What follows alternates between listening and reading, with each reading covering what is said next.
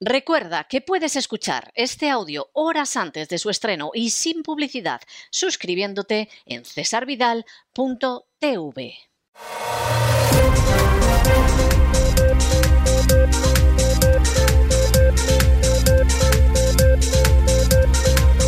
Las noticias del día. Estamos de regreso y estamos de regreso después de ese editorial que hemos dedicado a la entrada por la puerta grande y con las dos orejas y el rabo de los transgénicos en la Unión Europea. Alguno dirá, bueno, pues esto no es importante, los transgénicos lo uno, lo único que pasa es que, por ejemplo, el campo de maíz produce más, más rico y más sano. Bueno, eso es lo que dice Monsanto, gran multinacional especializada en envenenar a la gente en un sentido más que literal, y lo que dicen aquellos que se dedican a la fabricación de transgénicos. Pero ni producen más, ni es más sano, ni cosa que se le parezca. Es más, hay inquietantes estudios que muestran que los transgénicos de saludable tienen muy poquito. Lo único, lo único que hacen es que uno de los pesticidas de Monsanto, que se sabe que es más malo que un puñal, efectivamente los transgénicos parece ser que reducen algo, no de manera total, pero algo, el efecto negativo. De manera que con los transgénicos de entrada no se gana nada. Potencialmente se puede perder mucho en el terreno de la salud y todavía se puede perder más en el terreno de garantizar la alimentación de la gente, que tengan alimentos suficientes y con ello de la independencia del gobierno. ¿Y esto por qué? Pues miren ustedes, los transgénicos, ¿qué es eso que te mezcla los genes de un tomate con los de una rata? Y saque cada uno sus consecuencias. Uno no sabe realmente en qué puede favorecer eso al cultivo del tomate, pero está ahí. Que a veces utiliza hasta genes humanos. Y dices, hombre, yo ya conozco seres humanos que tienen la inteligencia de un pepino, pero vamos, tanto como para utilizar genes humanos para determinados cultivos, parece un poco exagerado. Los transgénicos tienen un gran peligro que es el peligro del que no les hablan ni aquellos que reciben dinero de las empresas que los fabrican, ni muchos de los enemigos que se fían sobre todo, pues hombre, del aspecto saludable, del aspecto alimenticio, del aspecto nutritivo, que es importantísimo, pero que no excluye el siguiente.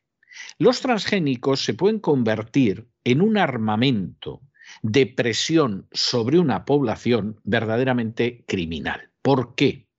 Pues miren ustedes, si ustedes cultivan patatas o cultivan tomates o cultivan melones, de la cosecha siempre quedan unas semillas, siempre quedan una simiente que a ustedes les sirven para la siguiente cosecha de maíz, de patatas o de pepinos.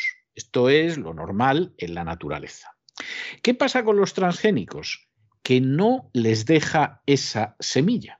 Usted no cultiva maíz y con la simiente al año próximo pues puede seguir cultivando maíz. No, no, no, no, no.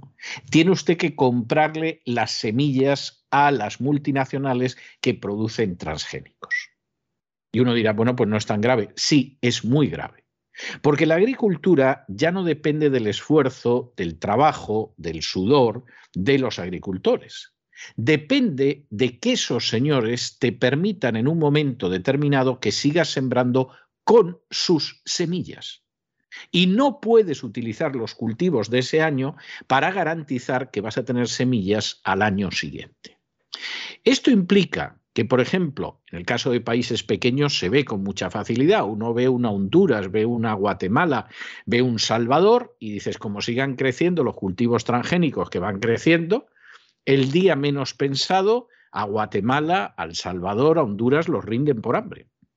Basta con que les digan que al año siguiente no va a haber semillas de maíz porque, en fin, no hace usted lo que queremos que haga y efectivamente ese país se ve abocado al hambre. De pronto la cosecha que necesita para alimentar a sus ciudadanos se evapora, vamos, como si fuera de humo. ¿Qué ha sucedido hasta ahora con los transgénicos en Europa? Hombre, Francia por encima de su cadáver. Alemania tres cuartos de lo mismo. El único país que efectivamente utilizaba con enorme profusión los transgénicos. Fíjense ustedes, de 27 países, el 95% de esos cultivos transgénicos los tenía España, lo que no es sorprendente porque tanto desde la izquierda como desde la derecha en España desde hace décadas se está apuñalando a la agricultura nacional para favorecer intereses extranjeros. Y vayan ustedes pasando la lista de los políticos que han intervenido a lo mejor gratuitamente y con las mejores intenciones. ¿eh? A lo mejor es de esas veces en que un político actúa gratuitamente y con buenas intenciones. Pero repasen ustedes la lista a la izquierda y a la derecha y no han dejado de colaborar en decisiones nefastas, funestas para España. Que por cierto es un país que desde los años 60 no ha conocido lo que es el hambre, pero que se puede encontrar en una situación muy complicada por la economía y especialmente por lo que es la agricultura. Y en estos momentos, como tenemos que sancionar a Rusia, pues en buena medida esos productos que venían desde Rusia, por ejemplo cereales, etcétera, pues ya no vienen porque queremos censurar a Rusia. Y recuerda ese famoso refrán, disculpen ustedes la grosería, pero, pero realmente es que en este caso encaja, que dice, para joder a mi sargento, no como rancho. Entonces, pues ahora, para fastidiar al sargento, lo que hago es que no como. No, idiota. El que se va a morir de hambre eres tú. ¿Qué más le dará tu sargento que comas o que no comas rancho? Y entonces la Unión Europea ha entrado en esta línea y claro, eh, pues nada, nada, como no llega nada a causa de las sanciones contra Rusia, pues venga, que vengan alimentos transgénicos. Y en un momento determinado se le cruzan los cables a Monsanto, pues porque hay gente que ha iniciado una acción contra Monsanto en los tribunales europeos, o porque ha aparecido un reportaje donde se muestran los benéficos efectos de los productos que fabrica Monsanto en las personas, en los animales y en los campos, o cualquiera de estas cosas, y te quedas sin maíz ese año. Y todos nos vamos a reír a carcajadas. O sea, nos lo vamos a pasar de maravilla. Va a ser algo fantástico. Esto parece increíble.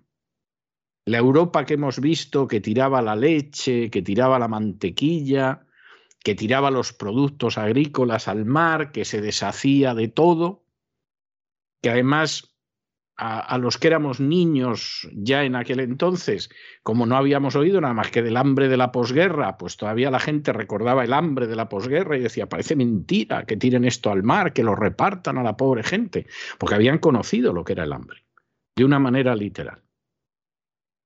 Bueno, pues se da la circunstancia de que no sabemos si esa Europa que ha vivido nadando en la abundancia de la comida y de la variedad de la comida, de pronto se va a encontrar en una situación en la que ya es que no vaya a pasar frío, que lo va a pasar, o vaya a pasar oscuridad añadida, sino que puede llegar a pasar hambre y a tener, pero problemas muy serios de abastecimiento. Es para pensárselo, ¿eh? Hay que ver la punta que le están sacando algunas mentes perversas a la crisis de Ucrania. ¿eh?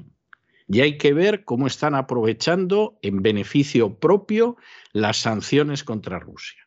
Si fuéramos mal pensados, en realidad pensaríamos que esto en vez de ser sanciones contra Rusia es la manera de quebrar totalmente a la Unión Europea y convertirla, pues eso, en un rosario de colonias y de protectorados. Es, es para pensarlo. Por cierto, y hablando de comer, les recomendamos el documental que aparece en cesarvidal.tv, ese magnífico documental de Alejo Moreno titulado Los Señores de las Redes. Es un gran documental y en ese documental ya vieron ustedes, los que estén suscritos a cesarvidal.tv, el otro gran documental de hechos probados, donde aparecían algunas de las felonías, de los insultos a la legalidad, de los crímenes de la agencia tributaria contra sus víctimas, no todos ni todas las variedades, pero algunos de ellos. Y aquí en este caso no estamos hablando de la agencia tributaria, aquí no hablamos de sicarios, sino que estamos hablando de auténticos héroes, que son esos pescadores que faenan en los caladeros de Terranova desde hace siglos, que verdaderamente lo hacen con una bravura, con un desprendimiento, una valentía y un coraje absolutamente proverbiales y que están abandonados por el gobierno de España, igual que están abandonados los agricultores. Se ve que hay alguien que han decidido que en España se vuelva a pasar hambre, porque como ellos no lo pasan, pues evidentemente los demás que pasen hambre. Y es algo en ese sentido tremendo. De manera que ya lo saben ustedes, es solo para suscriptores. Cesarvidal.tv es un canal absolutamente exclusivo, jamás inclusivo, pero merece ver este documental de Alejo Moreno. Y entramos ya en el boletín informativo, como siempre, comenzando por España, y ya pueden ustedes estar seguros de que no nos separamos mucho de lo que les hemos contado, porque el gobierno ha decidido movilizar a 15.000 policías. Y uno dice, hombre, van a defender Canarias, van a defender Ceuta y Melilla, aparte de volar a Letonia y mandar unas fragatas al Mar Negro para enfrentarse con el peligro ruso tan cercano geográficamente a España. O sea, aquí ahora la policía se moviliza, sí, pero no para eso se moviliza para reprimir la huelga de transportistas. Bueno, bueno, bueno, bueno. O sea que los africanos que saltan la valla de Melilla y que llevan pinchos y llevan garfios y llevan todo este tipo de cosas, a esa gente reprimirla ni hablar. Hay que reprimir a la gente que está en el paro del el transporte gente que en un porcentaje elevadísimo, hay quien habla de más del 90%, están en la quiebra o al borde de la quiebra. Y ahora agárrense a la siguiente porque esta es maravillosa. Como no puedes controlar a esta gente, como los sindicatos que son más amarillos que un limón de la China, no puede controlar a esta gente, pues hombre, la difamamos, la infamamos y la vilipendiamos en los medios de comunicación. Y ahora decimos que los que van a la huelga son de ultraderecha. Ya empezamos diciendo que eran partidarios de Putin. ¿eh? que desde luego anda que la imaginación del que se le ocurrió la historia se las trae. Entonces, como hay una guerra en Ucrania, ¿eh? pues resulta que los transportistas, que son todos pro-Putin y saben dónde está Ucrania y defienden los argumentos de Rusia, se lanzan al paro.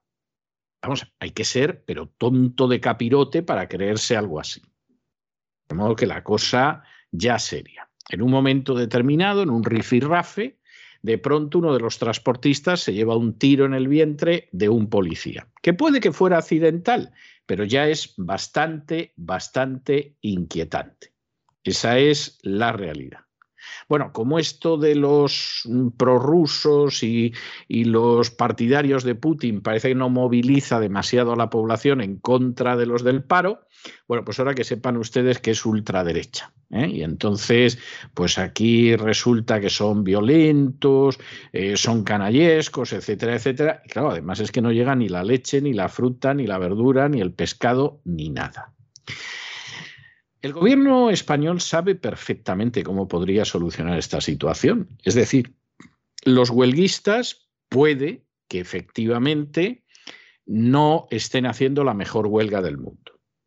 Puede que se estén equivocando en planteamientos.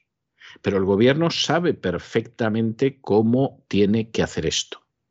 Y es dejando de robar, de expoliar y de saquear a los ciudadanos a través de los impuestos. Porque de cada litro de gasolina, percentil arriba, percentil abajo, por lo menos la mitad se lo lleva el gobierno en impuestos. ¿Para qué? Para mantener a las castas privilegiadas. ¿Y eso qué significa? El hundimiento de las clases medias. ¿Le importa algo el gobierno a las clases medias? Ni un pimiento, pero le tiene que importar. Y si para que el gobierno dé marcha atrás en esa política de robo, de expolio, del latrocinio que lleva a cabo contra las clases medias, generalmente por vía impositiva y utilizando a sus sicarios de la agencia tributaria. Si para eso se tiene que parar el país, que se pare. Porque pocas causas habrá más justas que la de defender el fruto del trabajo frente a unos déspotas que lo roban con la ley o sin ella para favorecer a castas privilegiadas. pocas causas habrá más justas. Esto sin hablar del derecho a la huelga y otras cuestiones que están reconocidas constitucionalmente. A uno le podrá molestar los efectos de una huelga, pero eso es absolutamente legal. Pero como este gobierno no es nada más que una camada de marionetas en manos de la agenda globalista, no hay nada más que ver cómo Soros pues, le da instrucciones al señor Sánchez, movilizamos a miles de policías para reprimir a trabajadores. ¿Y por qué hacemos esto? Porque claro que nos importa el beneficio de las castas privilegiadas.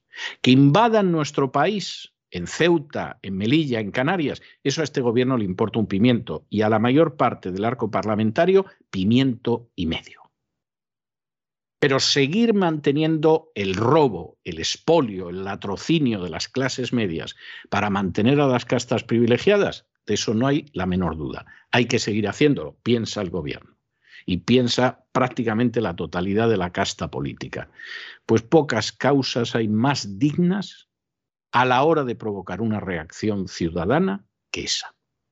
En fin, examinamos estas y otras cuestiones con la ayuda inestimable de María Jesús Alfaya.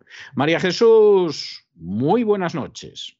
Muy buenas noches, César. Muy buenas noches a los oyentes de la voz que tienen todavía disponibles los suscriptores de www.cesarvidal.tv el documental dirigido por Alejo Moreno que se llama Señores de las Redes www.cesarvidal.com, solo para suscriptores. Están a tiempo de serlo. Y en España, el Ministerio de Transportes ha comunicado que el Ministerio de Interior ha movilizado a 15.000 agentes para reprimir las conductas violentas que, a su juicio, están llevando a cabo los organizadores de los paros con palos, piedras y clavos. Además, el responsable de transportes, Raquel Sánchez, ha asegurado que no se sentará con ellos al no reconocerles como interlocutores válidos.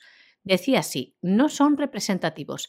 No estamos hablando ni de una huelga ni de un paro patronal. Son grupos apoyados por la ultraderecha que utilizan la violencia y no la palabra para plantear sus reivindicaciones. La huelga del transporte está poniendo en apuros a la alimentación también y afecta ya en parte al suministro de leche, frutas, verduras y pescados. Asociaciones profesionales de ganaderos, patronales de la industria, de piensos y de la acuicultura han alertado del cierre de numerosas fábricas, sobre todo en el centro y en el sur de España, y de la falta de sustento para los animales en las explotaciones como efecto de la huelga de los transportes. Los ganaderos y la industria, en un comunicado conjunto, decían que la industria de la alimentación no animal no puede establecerse de materias primas en la mayor parte del territorio español como consecuencia de la huelga de transportes convocada por la plataforma para la defensa del sector de transportes de mercancías. También la industria láctea española ha anunciado que se va a ver abocada a suspender su actividad transformadora a partir de hoy como consecuencia de esta huelga. Las fábricas han visto interrumpido el suministro de insumos necesarios para la elaboración de productos lácteos y también el traslado de productos terminados a las cadenas de distribución. Se ha anulado, dicen, la capacidad de envasado, de almacenamiento y de gestión de un alimento altamente perecedero y esencial para el consumo diario. Esto es lo que dice la Federación Nacional de Industrias Lácteas. El esperado paquete de medidas urgentes de apoyo al sector agrario, anunciado este martes por el Consejo de Ministros, no ha convencido a los representantes de los agricultores y ganaderos que lo tildan de decepcionante y poco ambicioso, al no tener en cuenta, aseguran, la brutal subida de los costes que arrastran, que está arruinando buena parte del rendimiento de casi millón de explotaciones agrarias que existen en España. Fíjense ustedes hasta qué punto no nos equivocamos en nuestro análisis. Bueno, de hecho, si hicieran ustedes una revisión de los análisis que llevamos haciendo años, verán que en muchos casos nos hemos adelantado en años a lo que iba a suceder y efectivamente ha sucedido. No porque tengamos una bola de cristal, sino porque no estamos pendientes de la publicidad. Porque a nosotros no nos sostiene la compañía energética, ni un banco, ni una caja, ni unos grandes almacenes, ni mucho menos un ayuntamiento, un gobierno o una comunidad autónoma. Nos podemos permitir decir lo que otros medios no dicen o falsean o mienten, nos podemos permitir ser la voz de los que no tienen voz, incluso a la hora de tocar temas graves. ¿Qué tendría que hacer comisiones y UGT, que son los sindicatos oficiales del régimen, ante la idea de que el gobierno está machacando, oprimiendo, aplastando a los ciudadanos con los impuestos de la luz y de los carburantes? Bueno, pues si efectivamente fueran sindicatos y no unas bandas de salteadores de los presupuestos generales del Estado, comisiones obreras y UGT, UGT y comisiones obreras se opondrían totalmente a esos impuestos y dirían, no, no, no, no, esto no puede ser. El gobierno tiene que bajar los impuestos de la luz y de los carburantes porque está llevando al empobrecimiento brutal y criminal a millones de españoles.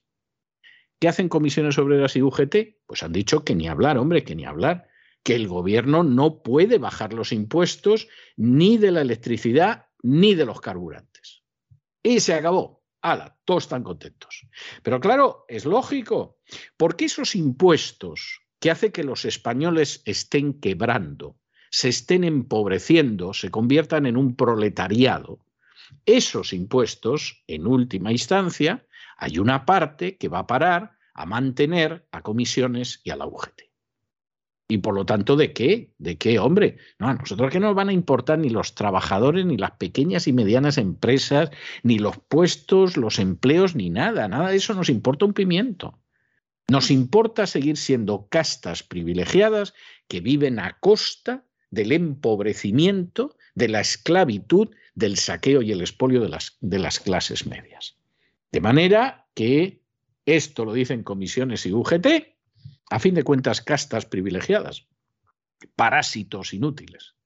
Y por supuesto el gobierno puede decir, aquí los defensores de los obreros, aunque no tengan ni un 8% de afiliados entre los trabajadores, pues a ver, si ellos lo dicen, eh, razón de más para no bajar impuestos. De manera que si en algún momento se les pasó en serio por la cabeza lo de la rebaja fiscal a los carburantes, ya tienen el argumento para no hacerlo.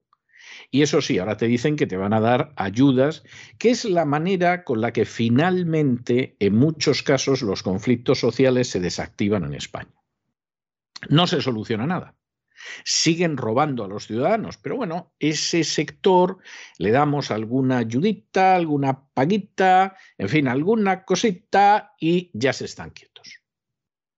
Los que están arriba son los que se benefician más ¿eh? Y dentro de ese sector pues hay otros que no se benefician nada y el conjunto de la población se perjudica considerablemente. Es lo que pasa con los estados del antiguo régimen, no el de Franco, no el anterior a la Revolución Francesa, que es el caso de España. Comisiones Obreras y UGT han mostrado su rechazo a que el gobierno rebaje los impuestos de la electricidad y los carburantes porque las eléctricas y las petroleras seguirán ganando más. El secretario general de Comisiones Obreras, Unai Sordo, afirmaba, es una trampa. Hay que huir de la simplicidad de bajar los impuestos. No es la solución, que pasa por controlar los precios. También decía Pepe Álvarez, de UGT, que ha criticado la pasividad de la Comisión Nacional del Mercado de Valores en esta crisis, que dice siempre están dándonos por saco, ha dicho textualmente. Sordo y Álvarez presentaron junto con las asociaciones de autónomos UATAI y UPTA, las asociaciones vecinales CEAP y la Organización de Consumidores FACUA, unas movilizaciones convocadas para el próximo 23 en todas las capitales de provincia con el lema Contener los precios, proteger el salario. Esta será la primera manifestación que convoca a los sindicatos mayoritarios por la subida de los precios de la electricidad y de los carburantes. Además de Sordo y Álvarez han participado Julio Molina, de CEAP, María José Landaburo, de UATAE, Nicolás Rodríguez, de UPTA e Ignacio Tudela, de Facua. Todos han criticado los beneficios históricos y regalados de las eléctricas mientras los precios de la luz se han disparado en las últimas semanas. También han pedido la reforma del mercado eléctrico y desligar el coste del gas del precio de la electricidad, tanto a nivel europeo como en nuestro país.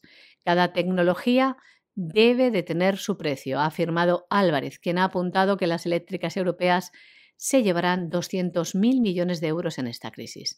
También el Gobierno ha congelado el plan de rebajas fiscales a carburantes y se abre ahora a dar ayudas. Lo decía la ministra de Hacienda, que ha alertado del riesgo de una bajada de impuestos para las arcas públicas y ha señalado que algunos países han optado por las ayudas, ya que hay distintas fórmulas para contribuir a minimizar este impacto de la subida de precios, decía María Jesús Montero. Y el Gobierno está preocupado por el impacto para las arcas públicas de las medidas que estudia y por su posible falta de progresividad, según se ha translucido de las reuniones con los partidos. Las ayudas por niveles de ingresos o renta se perfilan como una fórmula que sortearía estas reticencias y sería del agrado de Podemos. Bueno, y nos vamos a Hispanoamérica. Y ya lo saben ustedes, en octubre hay elecciones en el Brasil Bolsonaro se presenta y, por supuesto, Bolsonaro está sobre todo utilizando la baza de Chile en el sentido de que si lo votan, pues efectivamente aquí lo que va a suceder es que vamos a evitar que Brasil vaya por el camino de Chile. Esto es bastante exacto, pero no en el sentido de que Chile sea solo la izquierda, sino en el sentido de que Chile, a fin de cuentas, es agenda globalista y que efectivamente pues esa agenda globalista se va ejecutando de una manera que Chile va a terminar convertido en una colonia o en un protectorado. Y efectivamente Bolsonaro quiere evitar esto en el Brasil. Claro, a Bolsonaro últimamente lo comparan mucho con Putin. A ver si hay suerte. La gente vota en contra como si Bolsonaro hubiera invadido Ucrania y entonces, pues llega un gobierno de izquierdas, quiebra el país, es mucho más fácil someter a un país quebrado y endeudado, y la agenda globalista sigue avanzando y además ha acabado con uno de los bastiones patriotas que es el Brasil. Ese es el plan. Ahora vamos a ver lo que sucede. Pero no crean ustedes que el análisis que hacemos nosotros es ni tan extraño ni tan aislado en periódicos de primerísima fila de Estados Unidos, por cierto, periódicos entre cuyo accionariado lo mismo está BlackRock que Vanguard, que las grandes compañías de fabricación de armas, etcétera, etcétera, insisten en que efectivamente, claro, la derrota de Putin va a significar la derrota de Bolsonaro en Brasil, la derrota de Orbán en Hungría, eh, la derrota de Donald Trump si se le ocurriera volver, y uno dice, ¿qué tendrá que ver Orbán y Bolsonaro con Putin? Pues sí lo hay dentro de la óptica del enfrentamiento entre patriotas y globalistas. Y esta es la cuestión de fondo, no hay otra cuestión.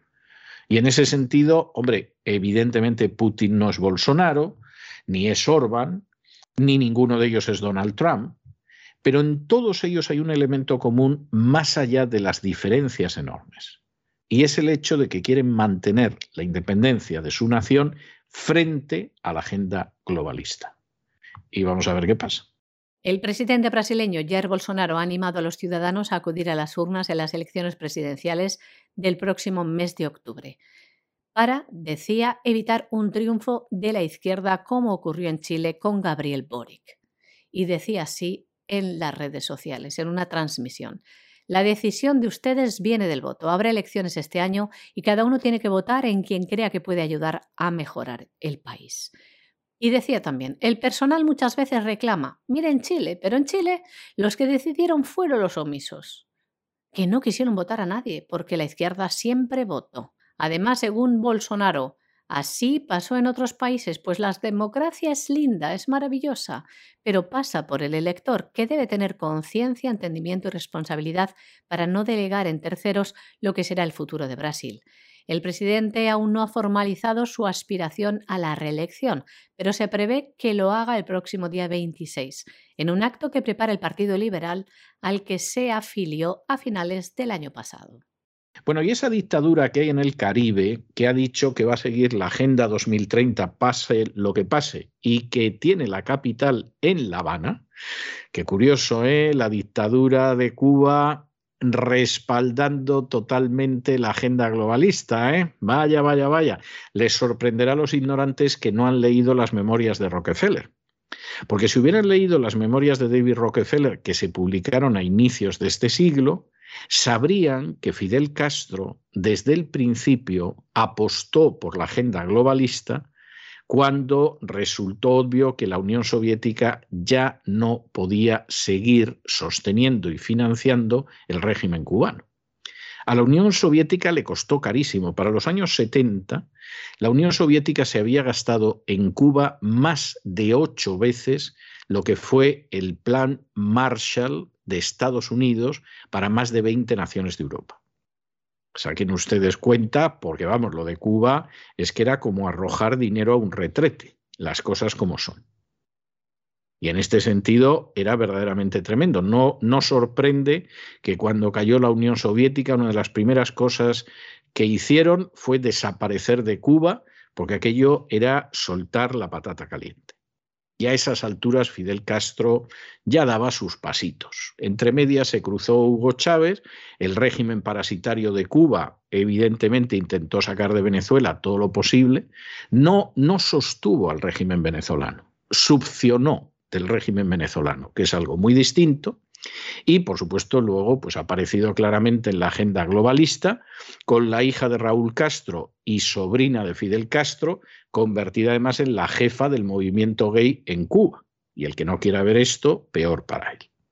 Pero claro, como pasa siempre con la agenda globalista, tú te sometes a los dogmas de la agenda globalista y a cambio de eso te dejan hacer lo que tú quieras dentro de tu protectorado. Esto era pues como el rey de Marruecos bajo el protectorado franco-español o hispano-francés. ¿Eh? La política exterior pues no podía hacer lo que hubiera querido. En términos de decisiones económicas, tres cuartos de lo mismo. Pero eso sí, le dejábamos ser todo lo déspota que quisiera al sultán de Marruecos. Porque para eso era un protectorado o una colonia. Y en estos momentos, pues eso significa que Cuba, por las protestas del 11 de julio, va a bueno, ha desencadenado ya una serie de condenas clarísimas contra los manifestantes. 127 personas, se dice pronto, que han recibido penas entre los 4 y los 30 años de cárcel. Se dice pronto, ¿eh? se dice pronto. Y aquí, por supuesto, se puede hacer la lectura que se quiera y uno pensar en la caída de Cuba, que anda que los que llevan teorizando con la caída de Cuba llevan más de 60 años patinando. ¿eh? Parece que esto no lo recuerda nadie. Que supuestamente esto iba a desaparecer con la caída de la Unión Soviética hace más de 30 años y ahí está, la dictadura. Y supuestamente el 11 de julio iba a ser un antes y un después y sí, ya advertimos algunos que iba a ser sobre todo un después para los pobres que cayeran en manos de la policía cubana. Y efectivamente ha sido un después, porque hay 127 personas condenadas apenas entre 4 y 30 años. Bueno, pues sería bueno que alguien se preguntara cómo aguanta después de tanto tiempo la dictadura cubana. Porque después de la caída de la Unión Soviética, no puedes decir que la culpa la tiene la Unión Soviética, que no existe. Y Rusia cerró las instalaciones que tenía en Cuba. Y no estaba para darle dinero a Cuba, y mucho menos con la profusión que se lo dio la Unión Soviética.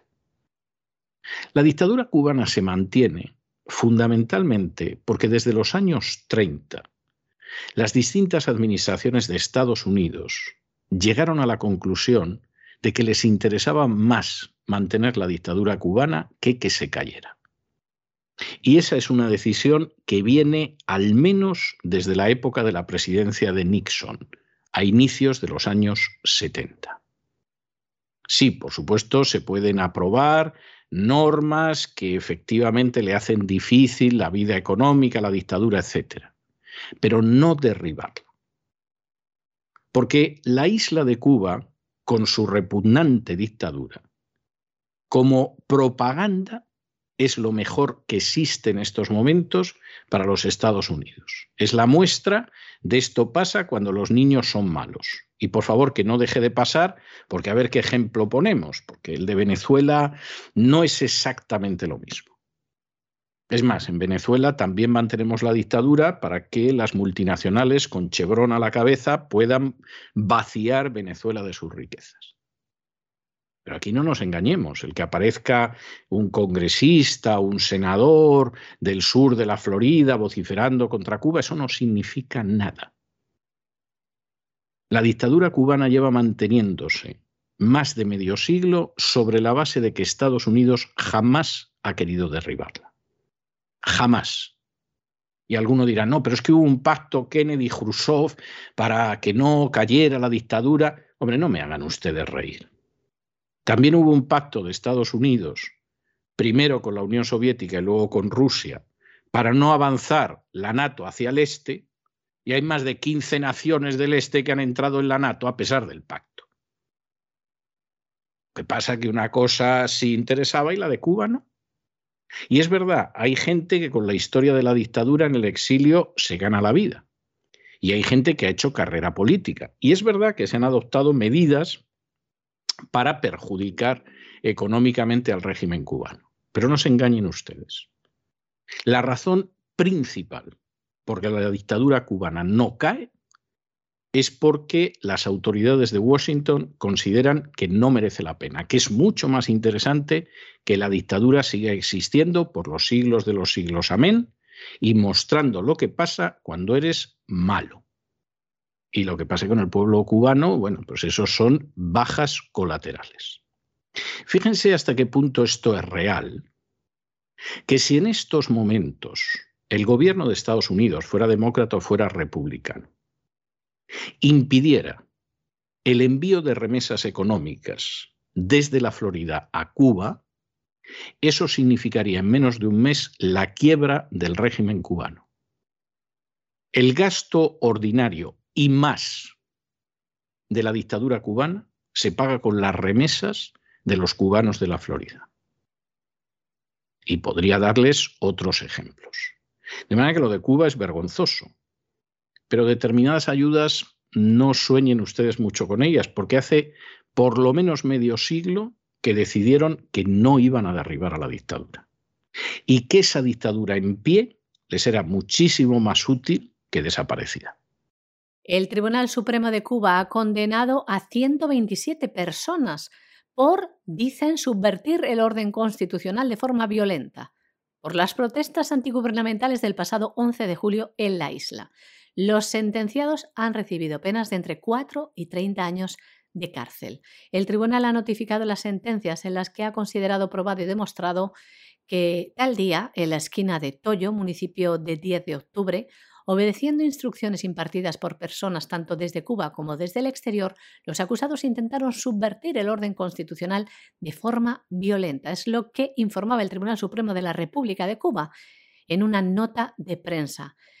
Ya ven, protestar por sus derechos, salir a la calle, el derecho de manifestación recogido en la Constitución, pero que evidentemente no se practica, es considerado, claro está, como una subversión contra el gobierno. Efectivamente, según el comunicado, estos procesos fueron seguidos contra 129 ciudadanos, acusados, les leemos, de cometer y provocar graves disturbios y hechos vandálicos con el propósito de desestabilizar el orden público, la seguridad colectiva y la tranquilidad ciudadana.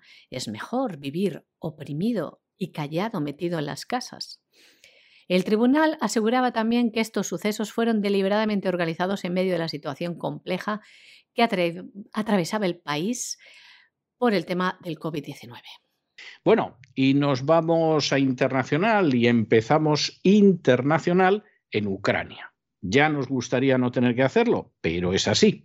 Bueno, hemos tenido una cantidad de imágenes en las últimas horas de un supuesto bombardeo ruso contra un teatro en Mariupol, en la localidad ucraniana de Mariupol, donde supuestamente hubo víctimas civiles, como no podía ser menos, y vamos, quedaba claro que la culpa de esto pues la tenía Rusia y la tenía Putin. El, el discurso ya lo sabemos porque estamos de propaganda que no vean ustedes. El problema es cuando ves la propaganda pro-ucraniana y de pronto alguien te identifica la foto y es la misma niña con el mismo sitio delante del mismo tanque, pero hace años o de pronto aparece un edificio destruido supuestamente en Ucrania y luego resulta que no, que es hace unos años en Siria. Bueno, pues aquí lo de Mariupol ha durado, pero muy poquito. Ha durado muy poquito porque la idea de que resistió al ataque perverso, etcétera, etcétera, que allí estaban los rusos bombardeando, al final resulta que no es verdad. Y encima esto, quien lo ha asegurado, y hoy mismo jueves, ha sido un parlamentario ucraniano que se llama Taruta. Es verdaderamente impresionante. Vimos imágenes de un soldado eh, supuestamente ruso que pasaba al lado de dos civiles muertos, eh, que no sabíamos el número de víctimas que había, bla, bla, bla, bla, bla, bla, bla, bla. Por supuesto, el Ministerio de Defensa ruso lo desmentía y decía que no tenía nada que ver con esta historia y que además quienes estaban detrás de esto eran esos nazis que ha entrenado la NATO durante años, y esto ya lo han confesado hasta algunos de los oficiales americanos que los entrenaban, que son los nazis del batallón Azov. Bueno, pues al final resulta, mira tú por dónde, que quien decía la verdad era el Ministerio de Defensa ruso y no los órganos de información, por llamarlo de alguna manera, occidentales y tiene que salir un diputado de la Rada del Parlamento ucraniano para decir que no, que afortunadamente no ha pasado nada, que está allí aquello, que bla, bla, bla. Es verdaderamente fantástico. Ya saben ustedes el famoso dicho de que la primera víctima de la guerra es la verdad. Lamentablemente es así. Lamentablemente la utilización de la mentira y de la propaganda se da en todos los bandos, no solo en uno.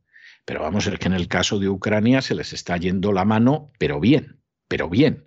Y en una época donde se pueden comprobar muchas cosas. Es que, claro, la CNN no puede sacar a un periodista diciendo que se ha muerto con la foto y el nombre, cuando es un periodista que la misma CNN sacó ya hace años como muerto con la misma foto y el mismo nombre. Porque o es el muerto de la CNN oficial, que en la, en la próxima guerra que haya, Dios sabe dónde, también se va a morir en los primeros días, o esto se acaba viendo. Y Antena 3 no te puede sacar las imágenes de un videojuego como si fueran bombardeos rusos. Y no te pueden salir unos aviones supuestamente desplegados sobre el cielo de Ucrania cuando luego te los identifican como formando parte de un desfile. Y no puedes sacar imágenes de la guerra del Líbano, de la guerra de Siria, diciendo que son poblaciones ucranianas, porque eso ya no es que sea propaganda, es que eso es hacer las cosas de la manera más burda. Es verdad, es verdad, porque esto forma parte sobre todo de la televisión y de las reglas de la televisión, que muchas veces de por sí, aunque el corresponsal sea una persona honrada, tiende a tergiversar los hechos para tener más espacio en la televisión. Arturo Pérez Reverte, que fue corresponsal de guerra, ha contado, como por ejemplo, a la hora de relatar la guerra de Yugoslavia, donde por cierto la OTAN se hartó de cometer crímenes de guerra, entre ellos el bombardeo durante más de 80 días de Belgrado, pues resulta que, claro, tomabas la imagen de la cabeza reventada del niño, de no sé qué, etcétera, porque así eras tú quien empezaba el telediario, y agarrabas más minutos de telediario y bueno, subía la audiencia de tu cadena de televisión, etcétera. Eso lo ha contado Arturo Pérez Reverte en público y algunos nos lo han contado otros corresponsales en privado. Eso ya forma parte de la prostitución de los medios, pero bueno, digamos que ahí hay una tergiversación, hay un retorcimiento de lo que hay, pero bueno, hasta cierto punto puedes entenderlo pero que ya utilices fotografías, personajes, escenarios, que hoy en día en Internet te han descubierto, pero vamos, a la media hora. Bueno, bueno, bueno, eso es algo bochornoso. Y aquí resulta que es que casi todo aparece de un solo bando. ¿eh? Bueno, también es verdad que, es que hay gente que solo ve lo que dice uno de los bandos, con lo cual es imposible que te hagas una idea de lo que pasa allí.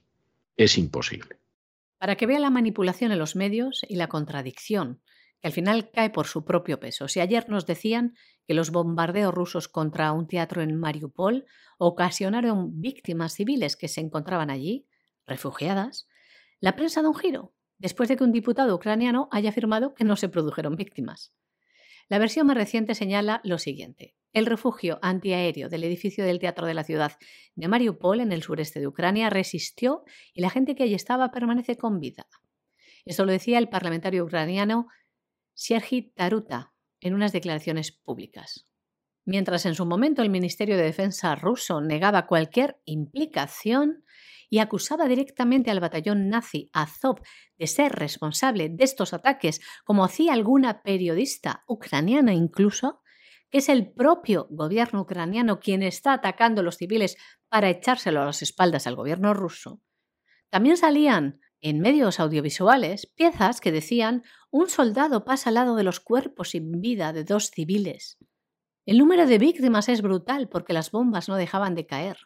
Y como les decimos, las investigaciones rusas señala que estos ataques fueron a manos de tropas militares ucranianas. Y la información inicial se desvanecía para reconocer que no había habido víctimas mortales. Bueno, y ahora agárrense, porque estas otras noticias, estábamos hablando del papel de los medios y la siguiente noticia es gloriosa. Según un informe publicado ni más ni menos que por el gobierno británico, por el gobierno del Reino Unido de la Gran Bretaña, nueve de cada diez muertes relacionadas con el coronavirus se han dado en los que tienen la vacuna completa. Verdaderamente la información es para echarse a temblar. Quien ahora se dirige a ustedes forma parte de aquellos que elevan una plegaria constante a Dios para que las previsiones del premio Nobel Luc Montagnier sobre los efectos de la vacuna no se cumplan jamás. Es decir, para que aquello que decía Montagnier, recientemente fallecido, de que la vacuna, al cabo de un año aproximadamente, iba a provocar tal desplome del sistema inmunológico que los vacunados iban a morir como moscas, bueno, pues Dios quiera que ni de lejos suceda cosa parecida y que Montagnier se equivocara, pero vamos, totalmente. Pero que nueve de cada diez fallecimientos por coronavirus sea en personas vacunadas, ya el dato de por sí, sin entrar en interpretaciones, en discusiones, en, en argumentos, verdaderamente da que pensar. Da que pensar y da que pensar mucho porque es que parece absolutamente imposible que al menos en un porcentaje no pequeño de los casos las muertes estuvieran relacionadas con la vacuna. Si se dijera que es un 50% de vacunados y uno de no vacunados, ya sería bastante grave, porque habría que llegar a la conclusión de que el que te pusiera la vacuna no ha servido de nada en relación con los que no se vacunaron. Es decir, te has vacunado a lo tonto, te mueres igual pero siendo un 90%, es para pensar que no te mueres igual, te mueres nueve veces más, se dice pronto. Y pensar que esa mortalidad que se multiplica por nueve en los vacunados no tiene nada que ver con la vacuna, pues cuesta mucho creerlo. Un informe publicado por el Gobierno del Reino Unido ha confirmado que actualmente 9 de cada 10 muertes relacionadas con el COVID-19 se encuentran en aquellos que están completamente vacunados. También hay un denunciante que ha trabajado en los ensayos clínicos de la inyección del COVID-19 de fase 3 de la vacuna Pfizer y confirma que se han falsificado los datos. La compañía contrató a personas que no estaban capacitadas para administrar los viales, también el seguimiento de los efectos secundarios, que han sido ocultados. Un testimonio que fue publicado hace un año en el British Medical Journal por el periodista de investigación Paul Zucker. Todo el mundo anuncia que nunca se van a conocer la verdadera cantidad de efectos adversos y de muertes provocados directamente por las inyecciones del COVID-19, identificadas como vacunas, cuando realmente son tratamientos, tratamientos médicos experimentales que afectan al genoma humano. Como les decimos, este estudio británico demuestra que ha habido casos de personas infectadas por COVID pese a estar vacunadas. Y como les decimos, 9 de cada 10 fallecidos estaban vacunados. Y los niños, que también están ya siendo llamados en masa para ser vacunados, también afirman que hay un mayor número de niños hospitalizados por la vacuna, cuando los niños nunca han tenido un alto riesgo de enfermedad grave por ninguna variante del COVID. Y no solo hay más muertos entre los vacunados, sino que las muertes entre personas no vacunadas están disminuyendo. Como ven, los efectos secundarios de las vacunas siguen ahí. Todos los ocultan. Deportistas que están cayendo fulminados, que no tienen las capacidades igual después de haber sido vacunados. Personas con problemas cardíacos. Cada vez salen más efectos secundarios provocados por las vacunas. Se ocultan. ¿Están muriendo de repentinitis? Cuando todo el mundo pone la mirada sobre Ucrania, qué curioso, ¿verdad? Parece que ya no existe el tema del COVID. Ya no hay COVID, señores. Solo hay conflicto en Ucrania. Y hasta aquí hemos llegado nosotros hoy con nuestro boletín de noticias. María Jesús, muchas gracias, muy buenas noches. Muy buenas noches, César, muy buenas noches los oyentes de la voz. Y ya lo saben ustedes, no se nos vayan, no se nos vayan porque vamos a regresar enseguida con don Lorenzo Ramírez, que nos va a hacer sobrevolar la economía nacional e internacional en el Despegamos y después nos vamos a tomar un más que necesario respiro de cultura en la biblioteca de doña Sagrario Fernández Prieto.